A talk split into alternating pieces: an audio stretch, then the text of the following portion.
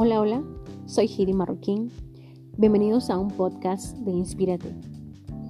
Hoy estoy grabando este episodio desde la ciudad de Guatemala, donde han sido días bastante fríos y complicados, donde hemos tenido que enfrentar a la tormenta tropical, la cual ha dejado mucha destrucción a su paso.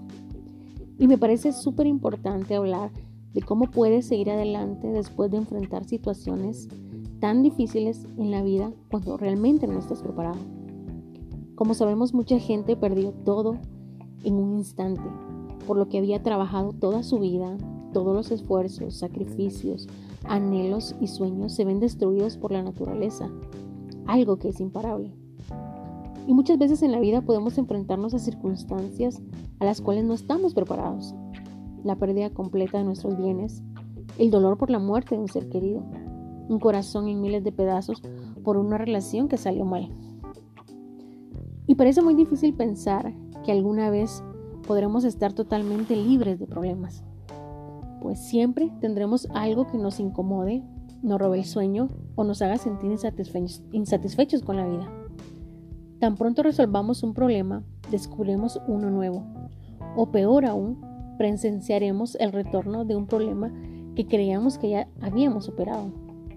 Tanto así que es lógico que nos desanimemos, perdiendo la ilusión por el vivir el día a día, creyendo que la vida no podrá sorprendernos o presentarnos un panorama mejor.